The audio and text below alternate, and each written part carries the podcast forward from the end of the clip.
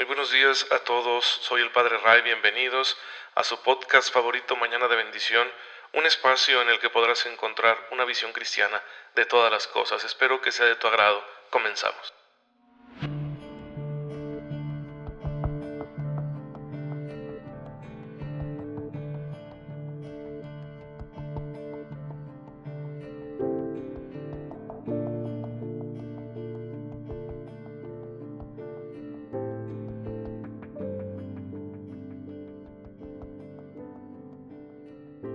Muy feliz jueves eucarístico, queridos hermanos. Soy su amigo el Padre Ray. Les envío un cordial saludo y un fuerte abrazo. Espero en Dios que se encuentren todos muy bien. Ya saben que hay que cuidarnos mucho en este tiempo por la pandemia, porque si no tomamos medidas, pues es bastante probable un contagio y esto va a limitar aún más nuestras actividades ordinarias, lo cual puede ser difícil por muchas razones, porque compromete tu economía o incluso también pues porque nos afecta nuestra vida emocional. El día de hoy tenemos muchos problemas con el estrés, con la inestabilidad emocional. Ya son factores que venimos cargando desde hace años, pero ahora se ha intensificado todo porque estamos cambiando, estamos adaptándonos ante estas circunstancias. Vienen retos nuevos, problemas más serios como la pérdida de salud o el quebranto económico y entonces el estrés se va a duplicar. Así que tenemos que estar preparados y con con mucha humildad, mucha confianza en el Señor, pero también con mucha disciplina al observar estas medidas, para poder estar tranquilos y seguir realizando aquellas actividades que resultan esenciales para nuestra vida integral, no solo para nuestras necesidades de orden material, sino para nuestra vida integral. Y bueno, hermanos, pues eh, el día de hoy eh, tenemos mucho que celebrar porque ya saben que siempre está aquí detrás de Mañana de Bendición esa llamada universal que Dios nos hace a la santidad.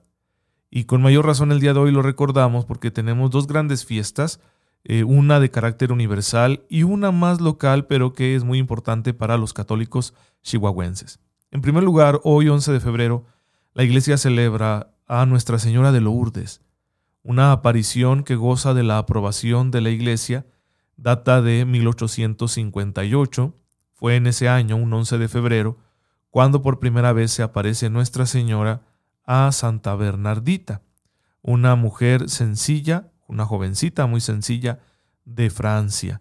Y le va a hacer una serie de revelaciones y va a dejar como todo un testimonio en aquella gruta de aguas milagrosas que la Virgen le mostró a Santa Bernardita. Y bueno, pues hermanos, hasta la fecha la iglesia tiene un centro de acogida de enfermos en Lourdes. Y son muchísimos, miles los testimonios de personas que han encontrado la sanación física en ese lugar. Incluso hay un centro que está bajo el patrocinio de Nuestra Señora Lourdes, un centro de investigación científica que se dedica a revisar los casos de supuestos milagros, para que no haya como lugar a dudas. La Iglesia no quiere fomentar la credulidad o el fanatismo.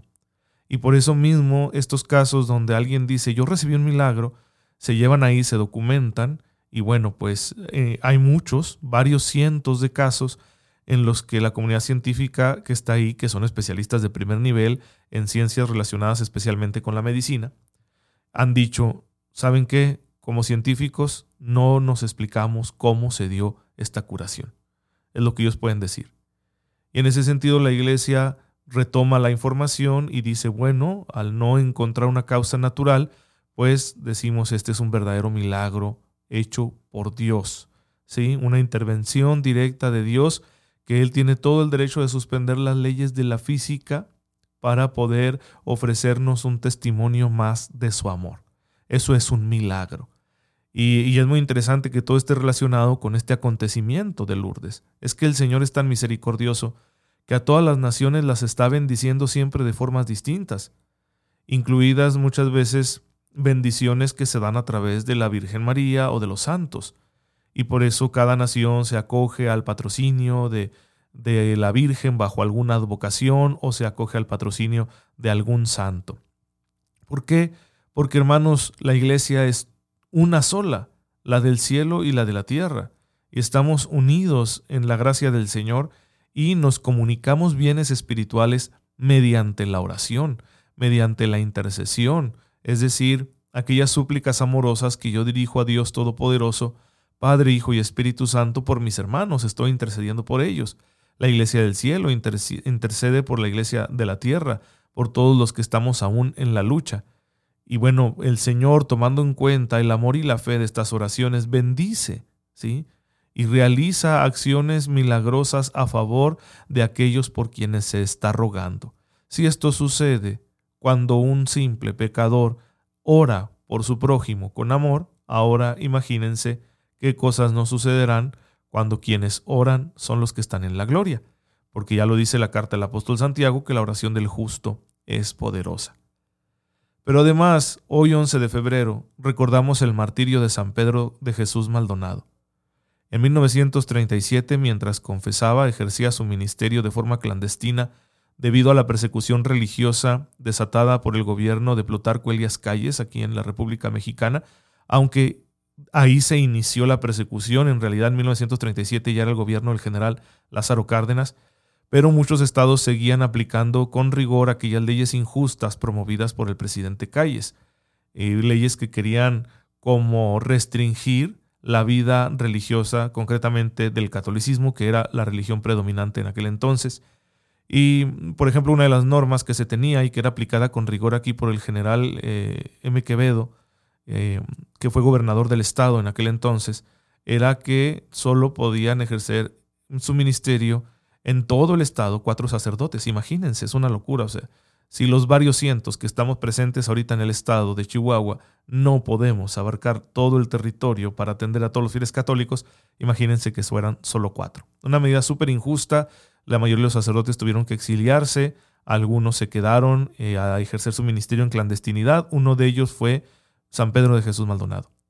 Y, en aquel 11 de febrero, mientras estaba confesando, pues ya, ya lo estaban cuidando, ya tenían días que, lo andaban siguiendo y que lo estaban presionando. Y bueno, el asunto es que al fin lo capturaron y lo llevaron ante el cacique ahí en, en Santa Isabel y pues este le propinó un golpe con la cacha de una pistola, y, causándole una fractura en el cráneo y, haciendo que pues se, se le botara uno de sus ojos. Eh, tirado ahí, muy, muy mal herido, ¿verdad? Eh, llevaba al parecer una píxide, un, un, copón con hostias consagradas, y uno de los soldados lo pateó y se lo, se lo aventó a él, como diciendo ahí, cómete tu superstición, ¿no? Pues pudo comulgar esas hostias consagradas el, el padre Maldonado, y luego fue trasladado en estado de suma gravedad a la ciudad de Chihuahua, al Hospital Central, donde sería su fallecimiento, y el padre Sixto Gutiérrez, también muy conocido aquí, por la comunidad chihuahuense, pues pudo asistirlo en aquel momento. Eh, se difundió la noticia de su muerte de manera muy rápida y esto generó una protesta ciudadana. Una protesta que terminaría de alguna manera con este fenómeno de la persecución. Es decir, el gobierno doblaría las manos después de la muerte del padre Maldonado. Son las bendiciones que nos traen los mártires. Y, en la mayoría parte del país ya había cesado la persecución violenta, aunque las leyes no habían cambiado mucho.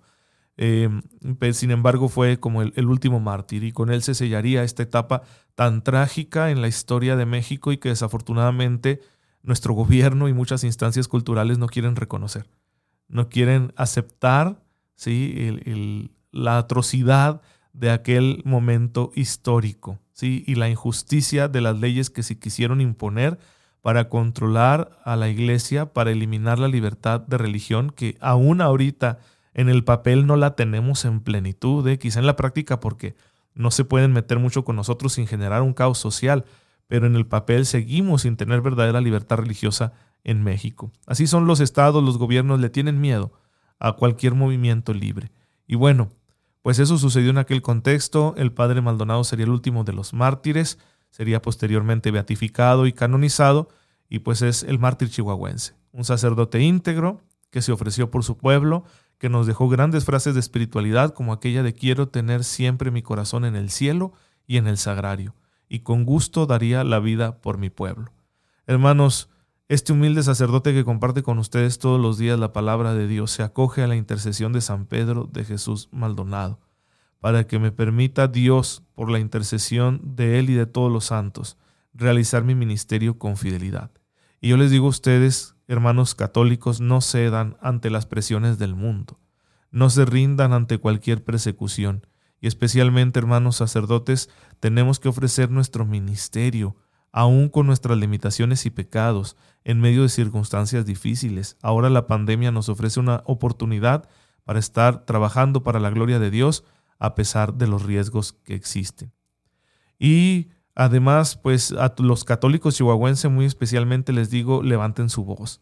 No dejen que se les impongan estas ideologías contrarias a la fe y la razón, porque no solo son contrarias a la fe, esto es muy importante, son ideologías también contrarias a la razón. ¿verdad? Quizá podamos verle la bondad a un sano pluralismo religioso, pero esto no es solo cuestión de que haya muchas religiones, es cuestión de que el Estado quiere imponer una visión de ser humano que no es compatible con la razón.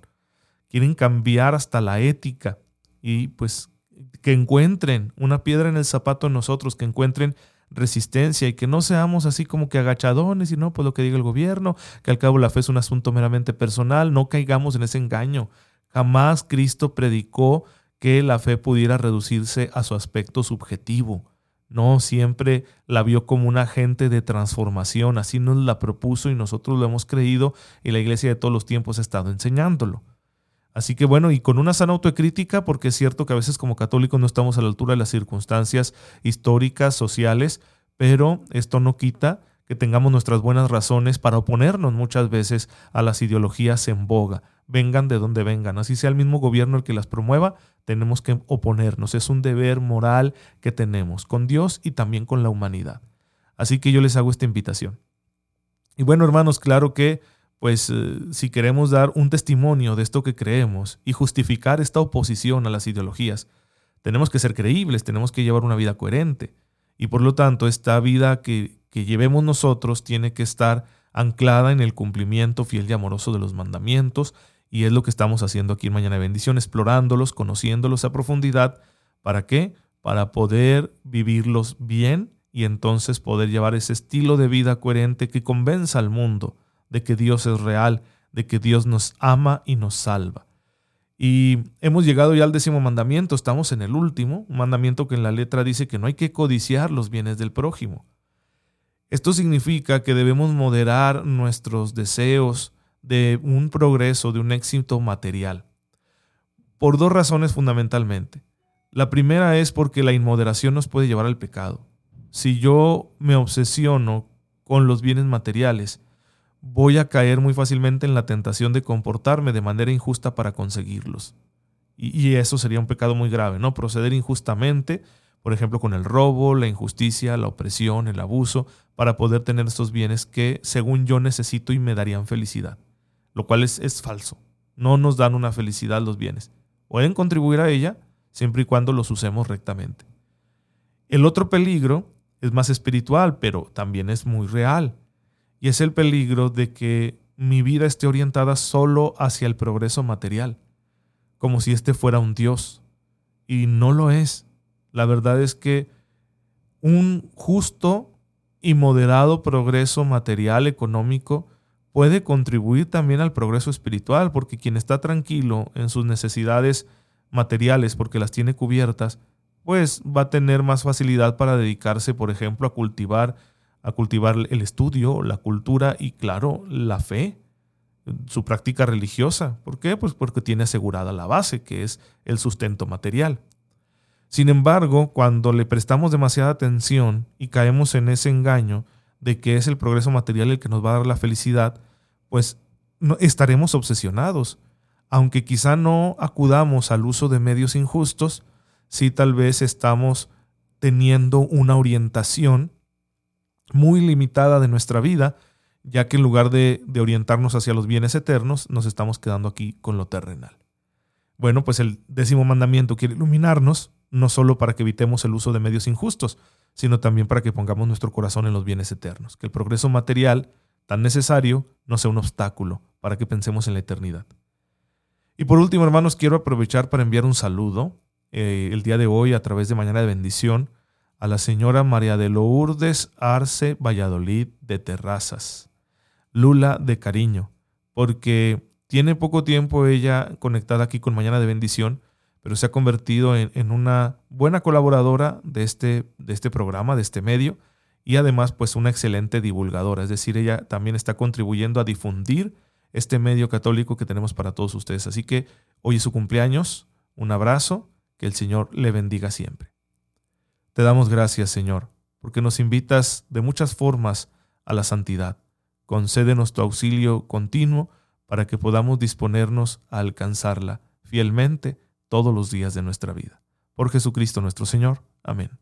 El Señor esté con ustedes. La bendición de Dios Todopoderoso, Padre, Hijo y Espíritu Santo, descienda sobre ustedes y les acompañe siempre. Muchas gracias hermanos por estar en sintonía con su servidor. Oren por mí, yo lo hago por ustedes y nos vemos mañana, si Dios lo permite.